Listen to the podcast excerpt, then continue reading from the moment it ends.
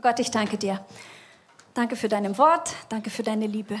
Danke, dass du jeden gebrauchen möchtest. Und ich will Ja zu dir sagen, zu deinem Wort.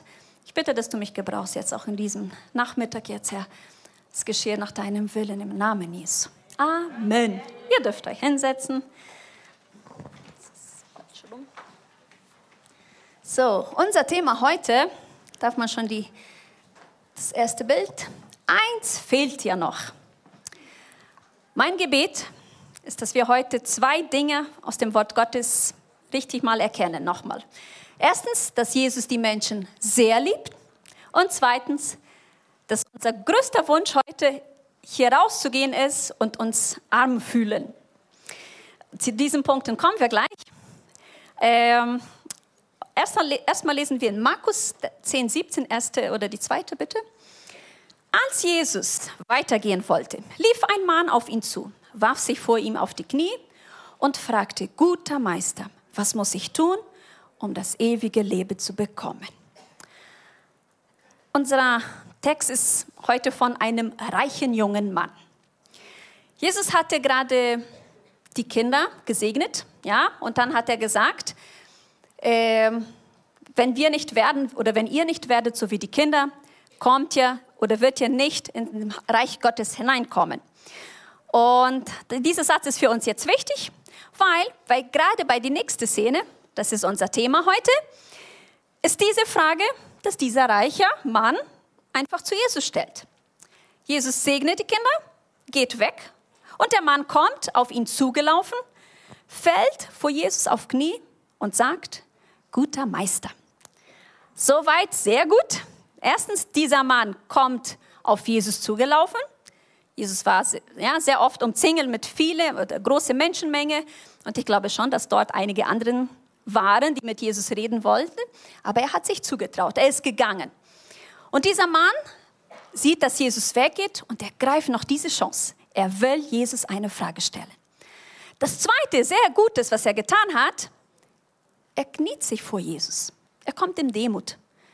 Er wirft sich vor Jesus nieder und weiß nicht, ob es, er seine Aufmerksamkeit davon oder wollte oder wirklich Jesus ehren wollte, aber er nimmt diese Haltung der Demut. Er kniet vor Jesus hin und dann redet er mit dem Meister. Er sagt, guter Meister.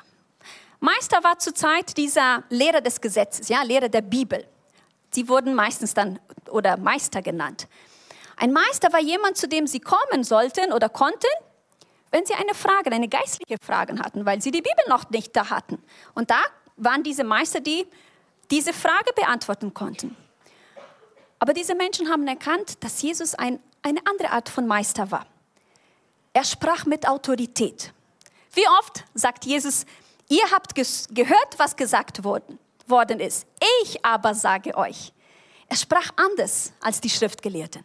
Und die Menschen kamen, weil sie wollten wirklich Jesus von ihm etwas lernen. Nicht die Pharisäer, ja, sie kamen, sie stellten Fragen nur, um Jesus auf die Probe zu stellen oder im Widerspruch, Widerspruch zu ertappen. Sie wollten ihn eigentlich nur verurteilen. Aber dieser reiche Mann, er kommt zu Jesus und will eine Frage stellen. Und er sagt, guter Meister. Nächstes. Und Jesus sagt, was nennst du mich gut? Niemand ist gut, als Gott allein. Warum sagt Jesus, keiner ist gut? War Jesus nicht gut? Damit sagt Jesus, du nennst mich gut, aber Gott ist gut. Wenn du mich gut nennst, solltest du erkennen, dass ich Gott bin. Aber das tust du nicht. Er erkannte, dass Jesus ein Meister war, aber er kannte nicht, dass dieser Jesus der Sohn Gottes war. Und dieser Mann fragt, was soll ich tun, um das ewige Leben zu haben? Ob er das Gespräch von dem Himmelreich mit den Kindern mitbekommen hat und deshalb die Frage hatte, können wir nicht wissen, aber bestimmt mit dieser Antwort von Jesus hat er nicht gerechnet. Dieser Mann, er hatte bereits alles richtig gemacht. Ja, zu Jesus gekommen, sich hingekniet, Meister genannt und wollte wissen, was er tun müsste, müsste noch um ewige Leben zu haben. Und was antwortet Jesus? Du kennst die Gebote. Jesus wusste, wer er war. Für die Juden war jemand, der reich war, jemand, der von Gott gesegnet war, ja, der wahrscheinlich alles richtig gemacht hat. Und jemand, der ein großes Besitz hatte, war jemand, von Gott gesegnet, weil er einfach alles richtig gemacht hat und so konnte Gott ihn beschenken. Die Armen, die Kranken, das waren diejenigen, die von Gott verflucht wurden, ja, weil sie nicht alles richtig gemacht haben. Und dieser Mann wollte vielleicht Jesus oder die anderen Zuhörer beeindrucken, aber Jesus kannte ihn. Und das ist eine Frage für uns heute. Wie viel von unserem Leben versuchen wir oder verschwenden wir eigentlich mit dem Versuch, Jesus zu beeindrucken oder die Menschen? Ja, ich bin diejenige, die vor Jesus hinkniet. Ich bin der, diejenige, der sich traut, mit Jesus zu reden. Wie viele, und das wissen wir ganz, ganz klar, wie viele posten über einen schönen Tag, den sie gerade gehabt haben und wir wissen, dass da drinnen Leere ist, dass sie im, gerade in Depression, im Tod erleben. Aber es ist so einfach, etwas Schönes vorzumachen. Wie viele von unseren Gebete sind nicht so? Ja? Versuchen gut vor Gott zu stehen. Gott, ich habe dich immer gedient, ich mache alles für dich. Ja, Hesekiel hat es gesagt. Herr, ich habe immer getan, was du wolltest. Gott kennt uns. Vor Jesus, vor Gott brauchen wir nichts vormachen. Ich bin jemand, der sehr schwer hat. Wenn jemand etwas, eine Person etwas sagen will und die Person, ja, sie redet, redet, Blümchen und alles, aber kommt nicht auf den Punkt. Und bei Gott ist es nicht nötig. Ja, wir brauchen nicht schön reden. Er weiß, dass ob das, was aus unserem Mund kommt, auch das ist, was in unserem Herzen drinnen ist. Wir können die Menschen sogar täuschen, aber Gott nicht. Er kennt uns. Vielleicht waren die Leute, die dieses Gespräch da mitbekommen haben, sehr beeindruckt. Der Mann ist gut. Er macht alles richtig. Aber Jesus, für Jesus war das nicht wichtig. Er wusste, wer er war. Nächstes Bild. Und Jesus sagt dann ihm, du kennst die Gebote. Du sollst nicht Ehe brechen, du sollst nicht töten, du sollst nicht stehlen, du sollst nicht falsche Zeugnis reden, du sollst nicht rauben, du sollst deinen Vater und deine Mutter ehren. Und ich kann mir gut vorstellen, dass dieser Mann jetzt ähm, sehr glücklich war, dass er das zu Jesus sagen konnte. Ja? Und sagte er dann, Jesus sagt das und er sagt weiter, Meister, an all das habe ich mich von Jugend an gehalten. Ich bin in einem christlichen Haus aufgewachsen und ich bin dafür oder deshalb auch sehr beschützt worden, habe viele Dinge getan, haben, getan, die ich nicht stolz bin, aber darüber braucht man nicht reden, ne? wollen wir uns auf anderes konzentrieren. Aber ich erinnere mich noch in der Zeit, wo ich in der Uni war, ich war schon mit Walter verlobt und wir wurden, würden bald heiraten und dann sagte eine andere oder andere Studentin zu mir, du bist doch schon verlobt, ja, ihr werdet wirklich heiraten, das steht alles fest. Und warum schläft ihr dann nicht zusammen? Das macht gar nichts. Ein, ein Hochzeittag jetzt zu warten. Genießt das Leben. Ja? Und ich war stolz und sagte, ich habe mich bis heute für ihn bewahrt und ich werde es bis unserem Hochzeitstag bewahren. Und das habe ich mich von Jugend an gehalten. Ich schämte mich nicht dafür, dass ich noch nicht das erlebt habe, was die anderen schon hatten. Ich war einfach nur stolz. Und ich denke, dieser Mann ja, war auch so, stolz. Und das war für ihn wahrscheinlich der hohe Punkt des Gesprächs. Wenn er bis zu diesem Punkt schon alles richtig gemacht hatte, könnte nichts mehr schieflaufen. Was für eine Freude, vor Jesus und von Mensch, vor Menschen sagen zu können, alles, was du gesagt hast, was ich tun sollte, habe ich gemacht und tue auch bis heute noch. Ich glaube nicht, dass er zu Jesus ging, um diese Komplimente zu bekommen, dass er so arrogant war, weil er sich vor Jesus hingekniet hat. In Matthäus Evangelium, diese gleiche Geschichte, da sagt er, ich habe all diese Dinge von meiner Jugend an gehalten. Was muss ich noch tun? Und hier beginnt die Realität. In diesem Mann herrschte eine Lehre. Er war reich, gut gesehen von anderen, alles richtig gemacht, aber mit einem großen Zweifel, mit einem großen Bedürfnis, ein Problem in seinem Leben zu lösen. Und so geht es den Menschen da draußen. Menschen, die wir sogar manchmal neidisch sind. Wir sind neidisch auf Menschen, die ein leeres Leben haben. Das ist, finde ich, traurig. Ja? Vielleicht sagst du, ah, der Tipp ist nicht gläubig, aber es, er hat so gut im Leben. Er hat alles, was er will. Er hat einen guten Charakter.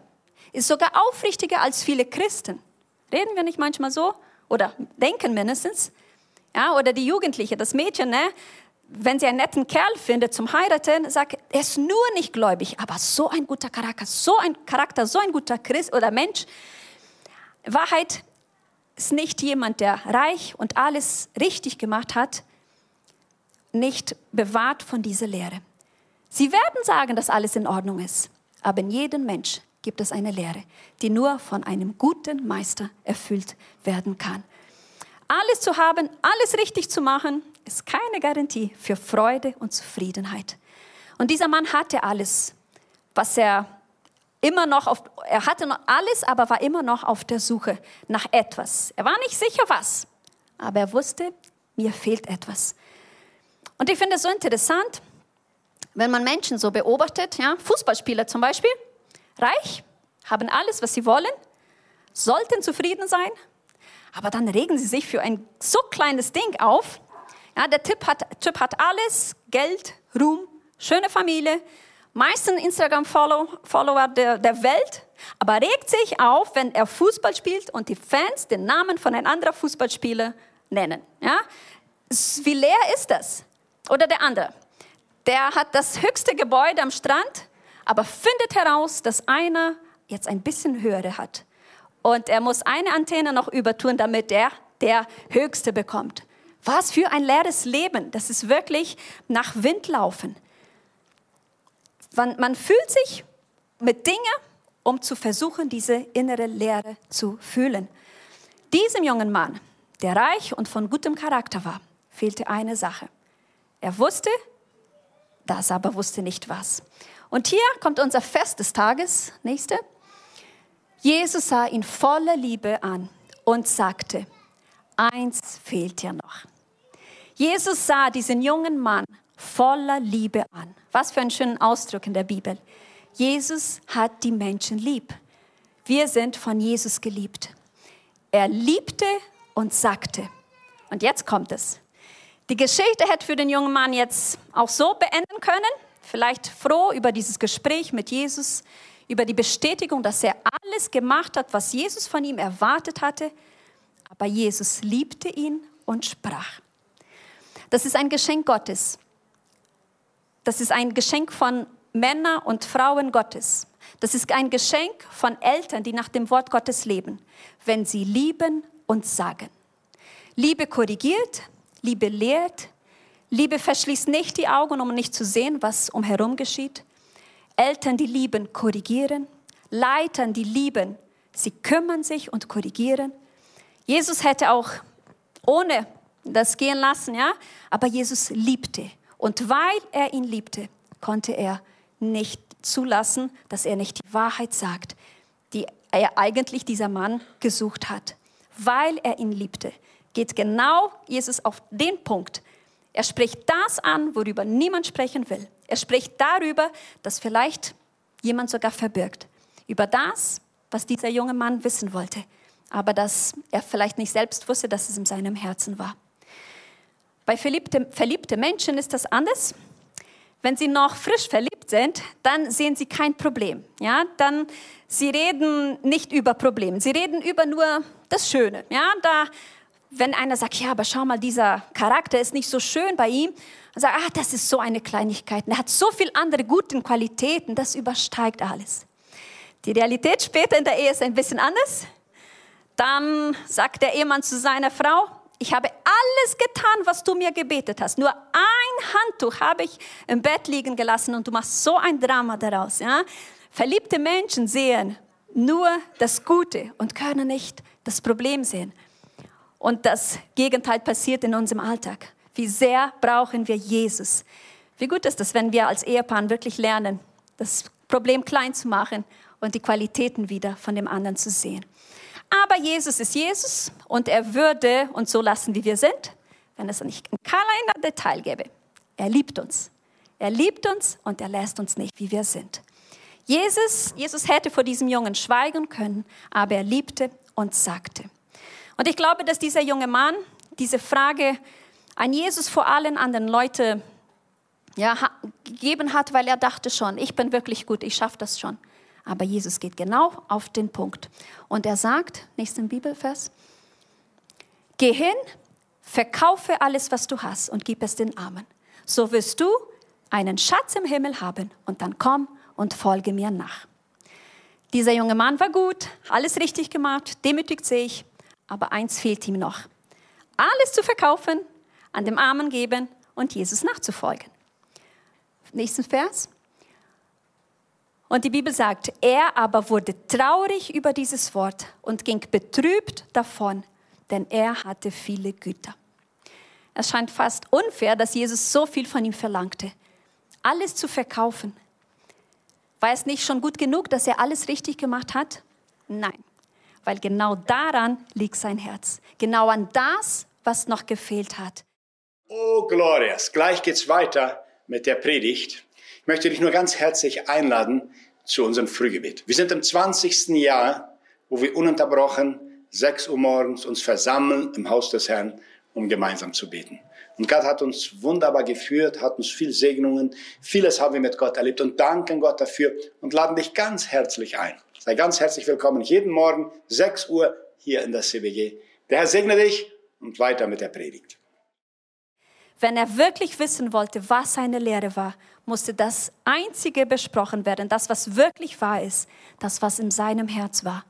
Und dann sehen wir hier das größte Fehler dieses jungen Mann, der bis jetzt alles so gut gemacht hat. Er geht traurig weg. Er kommt voller Selbstvertrauen zu Jesus und geht traurig weg. Ich weiß nicht, ob sich diese Geschichte ein gutes Film geben würde. Ja, Jesus lässt jemand traurig gehen. Er ruft nicht einmal zurück, zu sagen, oh nein, es tut mir leid, ich wollte dich jetzt nicht beleidigen, ähm, Entschuldigung, ich, du, du kamst nur, um eine Frage zu stellen und ich sag, bin so hart zu dir, es tut mir leid, komm her, wir, wir klären das besser. Ja? Nein, er geht weg und Jesus lässt ihn gehen. Warum war er traurig?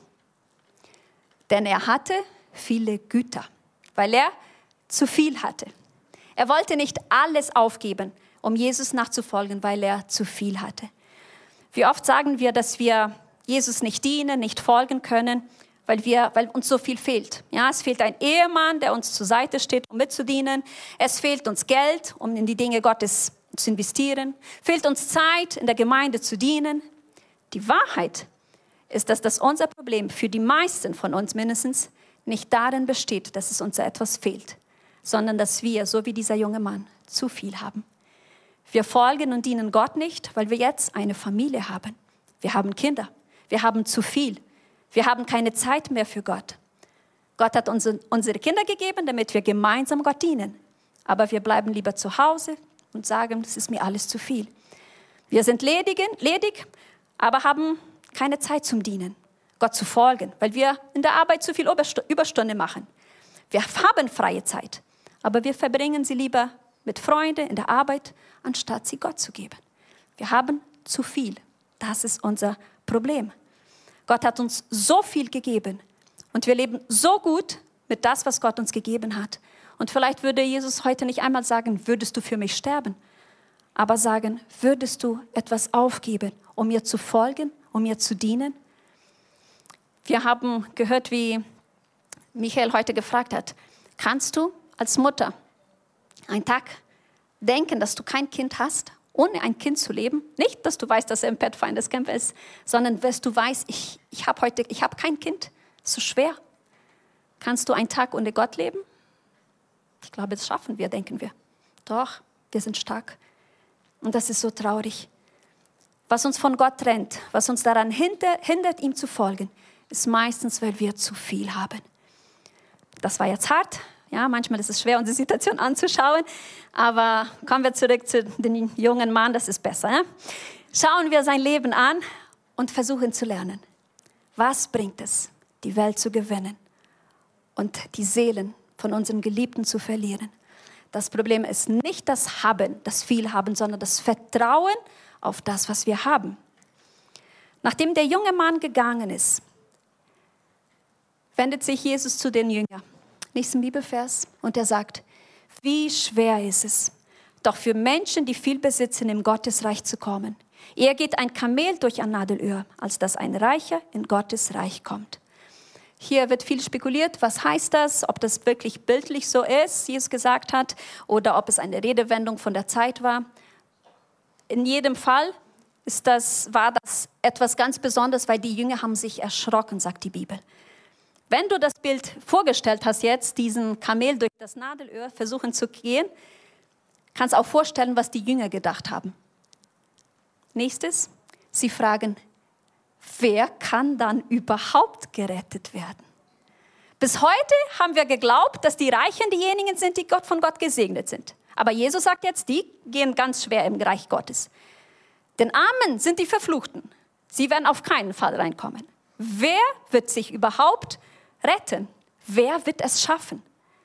Und Jesus sagt, nächste, für Menschen ist das unmöglich, aber für Gott ist alles möglich.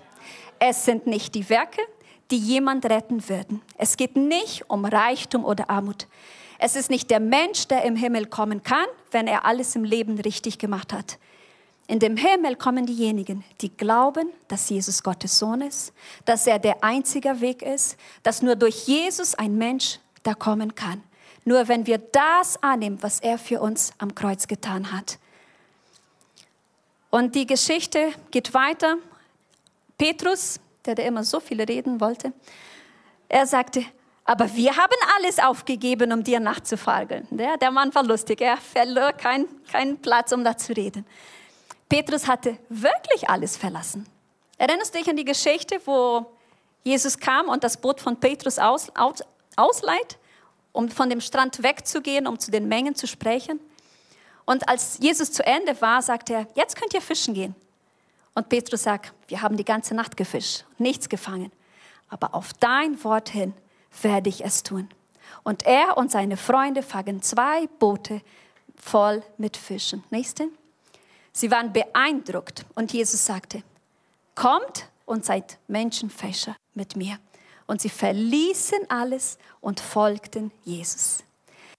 Es geht nicht darum, dass Gott uns nicht alles geben will. Er hat uns alles gegeben. Er hat diesen Fischer eine große Menge Fische gegeben. Aber wenn er etwas gibt, entscheiden wir uns für den Fisch oder folgen wir Jesus nach. Jesus hat ein großer Wunder gemacht. Trotzdem, sie haben gesagt, wir lassen die Fische und wir gehen Jesus nach. Wo Jesus sagt, dass es für einen reichen Mensch schwer ist, im Himmelreich zu kommen, da sagt er weiter, wie schwer ist es für die, die auf Reichtum vertrauen, in das Reich Gottes kommen. Das Problem ist nicht, dass man reich ist, sondern dass die Reichen ihr Vertrauen auf das setzen, was sie haben. Petrus ging durch eine Prüfung und sein Herz wurde treu erfunden. Ja, sein Vertrauen lag in dem, was Jesus gerade gemacht hat, auf die Fische, sondern er wusste, ich kann mich auf Jesus verlassen, ich folge Jesus. Abraham war auch ein reicher Mann, ja, einer der reichsten Männer dieser Welt. Er wurde auch auf die Probe gestellt. Er geht zu Lot und sagt, du willst die Seite dort oder dort, ich gehe mit dem, was zu, ja, übrig bleibt. Er wusste, egal welches Land ich nehme, ich muss nur da sein, wo Jesus ist und dann wird es mir gut gehen. Das Problem ist nicht, was wir haben, sondern wo unser Herz ist, wo unser Vertrauen ist. Ich erinnere mich an einen Pastor, er hatte einen oder ging ein Mitglied besuchen und dieser Mitglied war sehr reich und er gab ein sehr hoher Zehnt in der Gemeinde aber der Pastor merkte, dass er schon längere Zeit nicht mehr zur Kirche kam und ging ihn besuchen. Als er dann erwähnte, ja, den Mann erwähnte so, ja, schon mal, schon lange Zeit nicht mehr da in der Gemeinde gesehen. Dann sagt dieser Mitglied, ich zahle einen guten Zehnter, Pastor. Erwarten Sie nicht, dass ich in der Kirche komme. Er dachte, dass mit diesem hohen Zehnten er seine Errettung kaufen konnte. Wie leer ist das? Ich habe eine Person gekannt, viel Reichtum einsammelte, und sagte, ach später, wenn ich so viel habe, dass ich nicht mehr arbeiten muss, dann werde ich Jesus dienen. Die Bibel nennt das ein verschwendetes Leben. Wir wollen mehr haben und Jesus sagt, willst du wirklich wissen, was fehlt? Wollt ihr wirklich sehen, was in eurem Herzen ist? Und ich weiß nicht, ob wir das wollen. Es ist so gut, wie das gerade ist. Es ist so bequem, alles entscheiden zu können in unserem Leben. Es ist so gut, mit all dem zu leben, was Jesus uns gerade gegeben hat. Unsere gute Arbeit, unsere Familie, das nimmt schon genug Zeit von uns. Eigentlich wollen wir gar nichts aufgeben. Und Jesus sagt weiter, es ist niemand, der Haus oder Brüder oder Schwestern oder Vater oder Mutter oder Frau oder Kinder oder Äcker verlassen hat, um meinetwillen und um des Evangeliums willen, der nicht hundertfältig empfängt, jetzt in dieser Zeit und in der zukünftigen Welt das ewige Leben. Gott will nicht, dass du jetzt von deiner Frau trennst, dass du dich scheiden lässt, dass du deinen Mann verlässt oder deine Kinder. Aber er lädt uns ein, demjenigen zu vertrauen, der uns all das gegeben hat. Zu sagen, ich will nicht nur eine Geschichte zu erzählen haben über einen schönen Tag, wo Jesus auf meinem Boot war und ich sehr viele Fische hatte. Ich will mit ihm gehen, ich will mehr, ich will das erleben, ich will da sein, wo mein guter Meister ist. Weißt du warum? Die Entscheidung für Fische eine Lehre für unsere Seele ist, weil selbst zwei Boote voller Fische schnell zu Ende gehen. Aber dem Meister des Wunders zu folgen bedeutet Wunder jedem Tag, immer etwas Neues. Es ist zu wissen, es gibt mehr. Wo immer ich mit ihm gehe, da werde ich was erleben. Ich werde bekommen, was ich brauche. Ich kann ihm vertrauen. Dieser junge Mann, er wollte einfach nur im Himmel kommen. Er hat ein schönes Leben geführt, versuchte das richtig zu tun. Aber die Antwort von Jesus machte ihn traurig. Weißt du noch, was trauriger ist, als eine Antwort von Jesus so zu bekommen? Ist, wenn wir unseren Weg gehen und Jesus zulässt, dass wir gehen, weil wir nicht korrigieren sein wollen. Wir mögen Leute im Instagram zu sehen, wie vielleicht nicht auch nicht so gut haben wie wir gerade. Wir fühlen uns so gut, ja, Predigten zu sehen, die uns ermutigen. Aber was ist mit unserer Zeit, wo wir ins Zimmer gehen, wo wir die Bibel aufschlagen und fragen, fragen, Gott, was fehlt mir? Was ist in meinem Herzen, das mich von dir trennt? Wo setze ich meine Sicherheit? Gottes Wort lehrt uns, dass die Gesegneten nicht diejenigen sind, die Reichtümer haben. Matthäus 5,3, nächstes, heißt, glückselig, fröhlich, zufrieden sind die geistlich Armen, denn ihrer ist das Reich der Himmel. Die geistlich arm sind, sind jene, die ihre geistliche Armut vor einem so großen Gott erkennen. Es ist die Demut zu haben und wissen, dass wir ohne Gott nichts sind, nichts können, dass wir nicht weiterkommen. Ja, so wie Mose gesagt hat, Gott, wenn du nicht vor uns gehst, ich, wir geben keinen Schritt mehr. Sind wir geistlich arm oder verlassen uns wir zu sehr auf uns selbst? Wir beschäftigen uns hier am Donnerstagabend mit Offenbarung. Wir haben die Gemeinden gesehen. Und zu der Gemeinde von Smyrna, nächstes, sagt der Engel, ich kenne deine Bedrängnis und deine Armut und doch bist du reich. So schön. Du denkst, du bist arm, aber du bist so reich. Zur Gemeinde von Laodicea, da sagt der Engel, nächstes, du sagst, ich bin reich ich habe alles, was ich will. Ich brauche nichts. Und du merkst nicht, dass du erbärmlich und bemitleidenswert und arm und blind und nackt bist. Das sind die Worte des Engels. Und wir machen unsere Bibel auf und wollen wir nur die Sprüche, nur schöne Psalmen lesen, nur Nachspeise, ja? Du hast alles, aber du hast nichts. Du hast zwei Boote voll mit Fischen, sie sind alle tot. Alles, was du heute hast, wird morgen faul und stinkend sein, weil du dich für die Fische entschieden hast und nicht für den guten Meister. In Sprüche 27, 24, da sagt, denn Reichtum bleibt nicht für immer. Nicht einmal eine Krone geht endlos von einer Generation auf die andere über. Egal wie groß, wie schwer die Krone auf dem Kopf von jemandem heute ist, egal wie geehrt diese Person in der ganzen Welt ist, wenn sie stirbt, geht sie in denselben Ort wie alle anderen. Und wenn sie in diesem Leben nicht arm im Geist war, wird sie gleich da unten bleiben.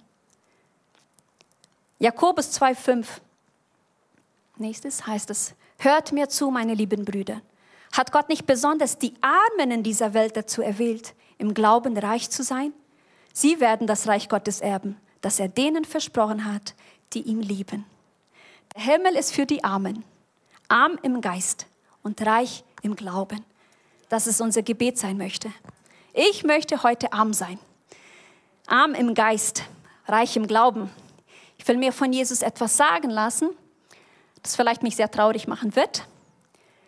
Es wird vielleicht etwas sein, wo ich mich entscheiden muss, vielleicht etwas aufzugeben, vielleicht die Sicherheit, mein Komfort, etwas, das vielleicht für mich jetzt gerade sehr viel bedeutet und mir viel Freude gibt aber vielleicht noch diese eine Sache ist, die ich noch aufgeben muss, damit ich Jesus folgen kann und Schätze im Himmel sammeln kann.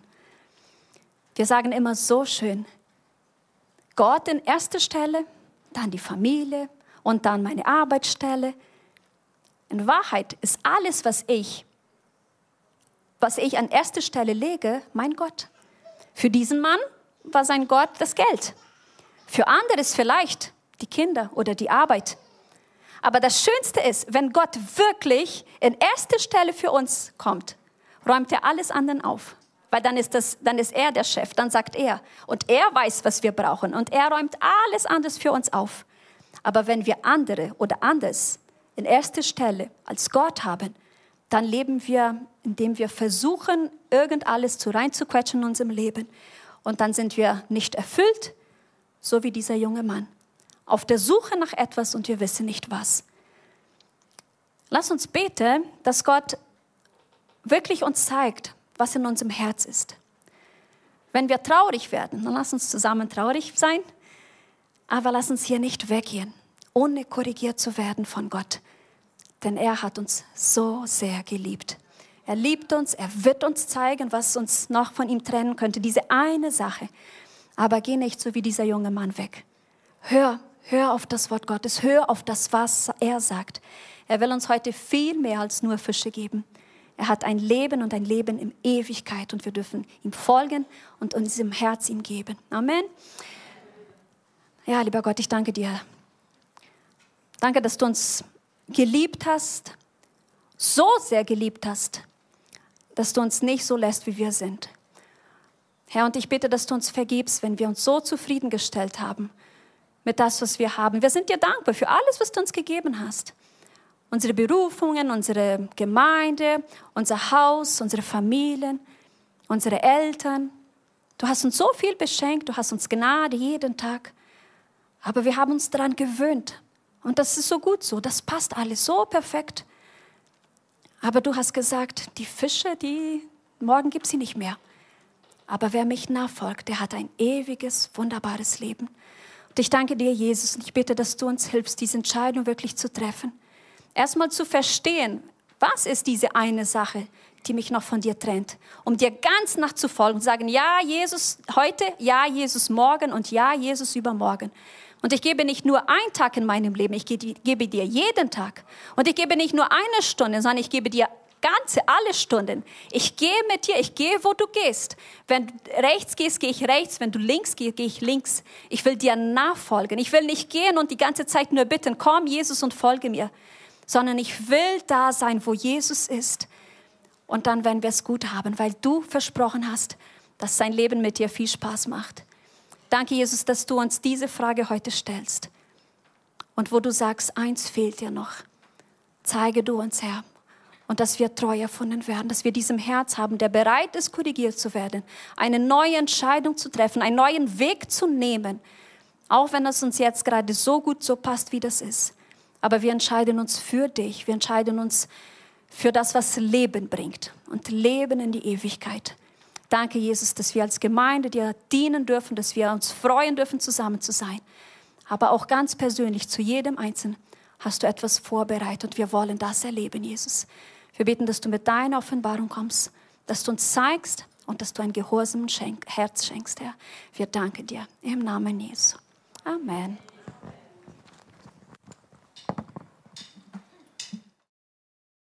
Hey, im Namen der CWG möchte ich sagen, wie toll wir es finden, dass du diese Predigt angeschaut hast. Weißt du, was so wunderschön im Wort Gottes ist? Dass all die Verheißungen, die darin stehen, für all die zählen, die Jesus Christus als Herrn aufgenommen haben. Deswegen möchten wir dich motivieren. Du, der vielleicht seit vor Ewigkeiten Jesus aufgenommen hat, okay? Laufe weiter mit dem Herrn. Vertraue weiterhin auf ihn. Aber für dich, für den das vielleicht alles ein bisschen neu ist und der vielleicht keine Ahnung von Jesus hat, wir möchten dir sagen, nähere dich durch den Herrn. Das Wort sagt uns nämlich, such den Herrn, der er sich finden lässt. Ruft ihn, da er nahe ist. Deswegen nähere du dich dem Herrn und habe eine lebendige Beziehung mit dem allmächtigen Gott. Und falls du vielleicht noch gar nicht weißt, wie du jetzt vorangehen sollst oder vielleicht Anleitung brauchst, dann möchten wir dir als CBG wirklich nahelegen, such dir eine bibeltreue lokale Gemeinde. Okay, und falls du in München lebst, schon seit längerem und auf der Suche nach einer Gemeinde bist, dann möchten wir, die CBG, dich zu einem unserer Gottesdienste einladen.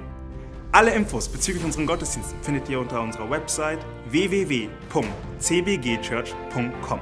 Und falls ihr uns vielleicht auch kontaktieren möchtet, könnt ihr das auch tun über Facebook, Instagram und natürlich per E-Mail. All die Informationen dazu findet ihr unten in der Beschreibung. Wir freuen uns auf euch, wünschen euch Gottes reichen Segen. Und wie die Bibel so schön sagt, die Freude am Herrn ist unsere Stärke.